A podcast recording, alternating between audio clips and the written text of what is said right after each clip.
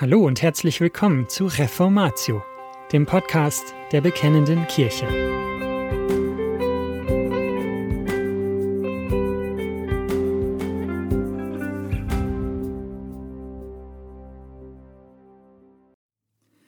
Hören Sie nun den zweiten Teil der von Dr. Sascha Wallikott veröffentlichten Artikelserie zum Thema christliche Weltanschauung jeden Gedanken gefangen nehmen unter den Gehorsam gegen Christus. Wer nicht mit mir ist, der ist gegen mich. Der Mythos von Neutralität und Vernunft. In der letzten Ausgabe der Bekennenden Kirche befassten wir uns mit der Notwendigkeit einer umfassenden christlichen Welt- und Lebensanschauung. Wir erkannten aus der Heiligen Schrift, dass Christen ausnahmslos alle Lebensbereiche vom Boden des Wortes Gottes aus zu beurteilen haben.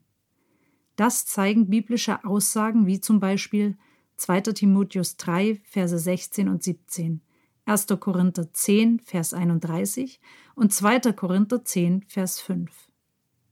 Es ist kein Geheimnis, dass die Notwendigkeit einer umfassenden biblischen Lebensanschauung in den letzten Jahrzehnten in christlicher Predigt und Literatur namentlich im deutschsprachigen Raum, nicht wirklich gelehrt wurde. Das erscheint mir einer der wesentlichen Gründe dafür zu sein, warum die Gemeinde Jesu Christi innerhalb unserer Kultur immer bedeutungsloser geworden ist. Sie gab kaum Antworten auf Fragen des täglichen Lebens. Es mag sein, dass manche Leser jetzt protestieren und einwenden, dass die Christen nicht dazu da seien, diese Welt zu verändern, sondern dass ihre Berufung ist, Gott zu dienen und das Evangelium zu verkünden. Sie haben darin insofern recht, als die Christen in dieser Welt dazu berufen sind, Gott zu dienen und das Evangelium zu verkündigen. Aber die Verkündigung des Evangeliums hat ethische Auswirkungen. Zum Beispiel werden wir im Römerbrief ermahnt, angesichts der Barmherzigkeit Gottes unsere Leiber als ein lebendiges, heiliges, Gott wohlgefälliges Opfer darzubringen. Das ist unser vernünftiger Gottesdienst. Römer 12, Vers 1. Das Evangelium hat Auswirkungen auf unser Leben und das heißt auf jeden einzelnen Lebensbereich.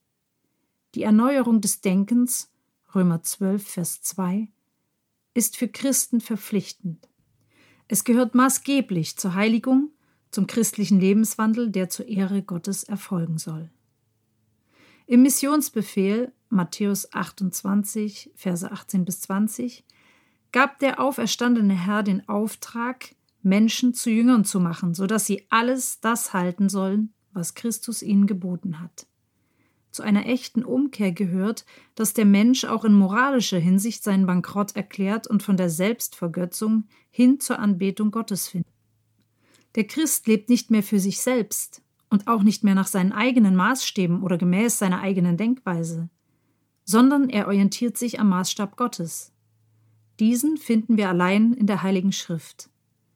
Der Christ ist den dort gegebenen Anweisungen gehorsam, nicht um gerettet zu werden, sondern aus Dankbarkeit für die Errettung, weil er Gott liebt. Johannes 14, Vers 15. Wir sind aufgerufen, das Denken zu erneuern, Römer 12, Vers 2, das heißt, unser gesamtes Denken auf Christus auszurichten. Die Basis für die Notwendigkeit dieser Änderung unseres Denkens liegt in der großen Antithese zwischen einerseits dem Willen Gottes und andererseits diesem Weltlauf. Die Heilige Schrift betont immer wieder den Gegensatz zwischen dem, was Gott in seinem Wort sagt, und dem Zeitlauf dieser Welt. Man ist entweder für Jesus Christus oder man ist gegen ihn. Es gibt keinen dritten Weg. Niemand ist neutral.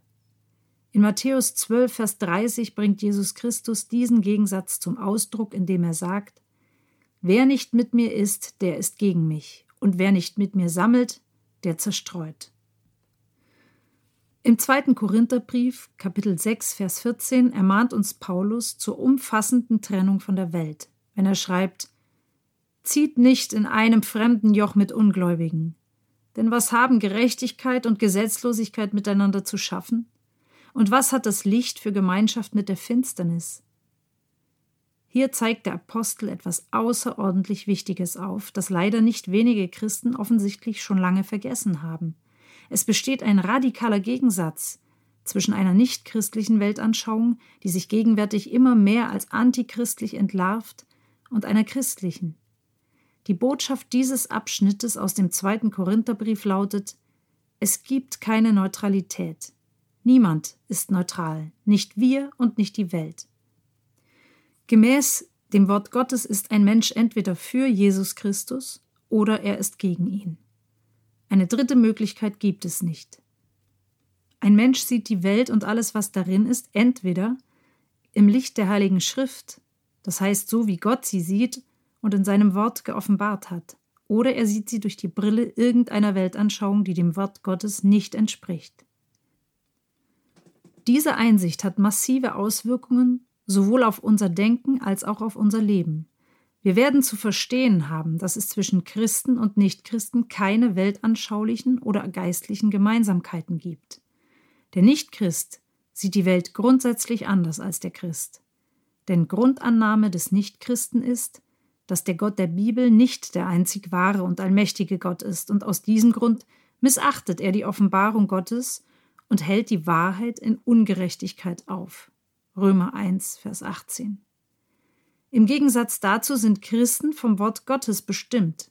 Das Wort Gottes ist die einzige Richtschnur ihres Denkens und Lebens. Zwar könnte man auf die Gemeinsamkeit verweisen, die sowohl der Christ als auch der Nichtchrist hat, beide leben in derselben Schöpfung Gottes und beide sind nach dem Bild Gottes erschaffen worden, aber nicht zuletzt vor diesen Wahrheiten verschließt sich der Nichtchrist und unterdrückt sie. Viele Christen verstehen diese Antithese nicht oder wollen sie nicht verstehen, zumal sie weitreichende Konsequenzen hat.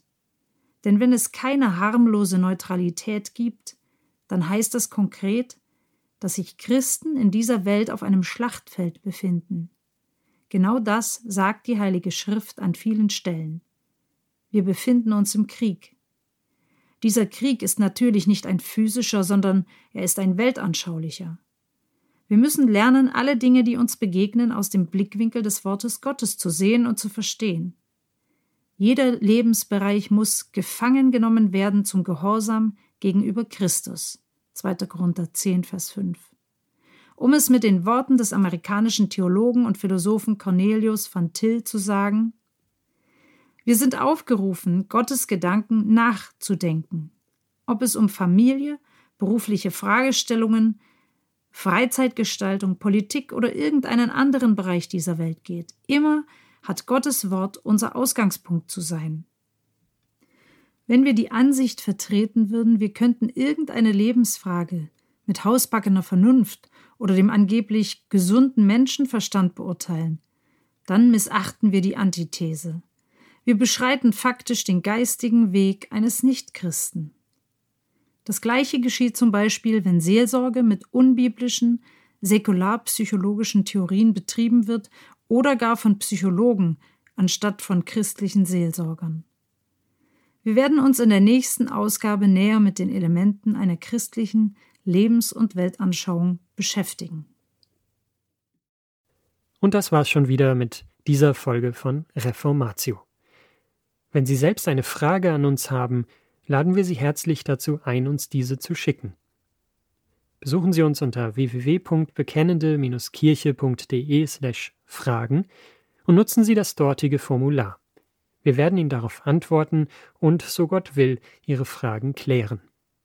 Außerdem können Sie auf der Seite der Bekennenden Kirche wie gewohnt die Beiträge aus der BK lesen, die Zeitschrift abonnieren und unsere Arbeit mit einer Spende unterstützen. Alle Links finden Sie auch in der Beschreibung dieser Folge des Podcasts. Wir bedanken uns fürs Zuhören, wünschen Ihnen Gottes Segen und sagen Tschüss. Bis zum nächsten Mal.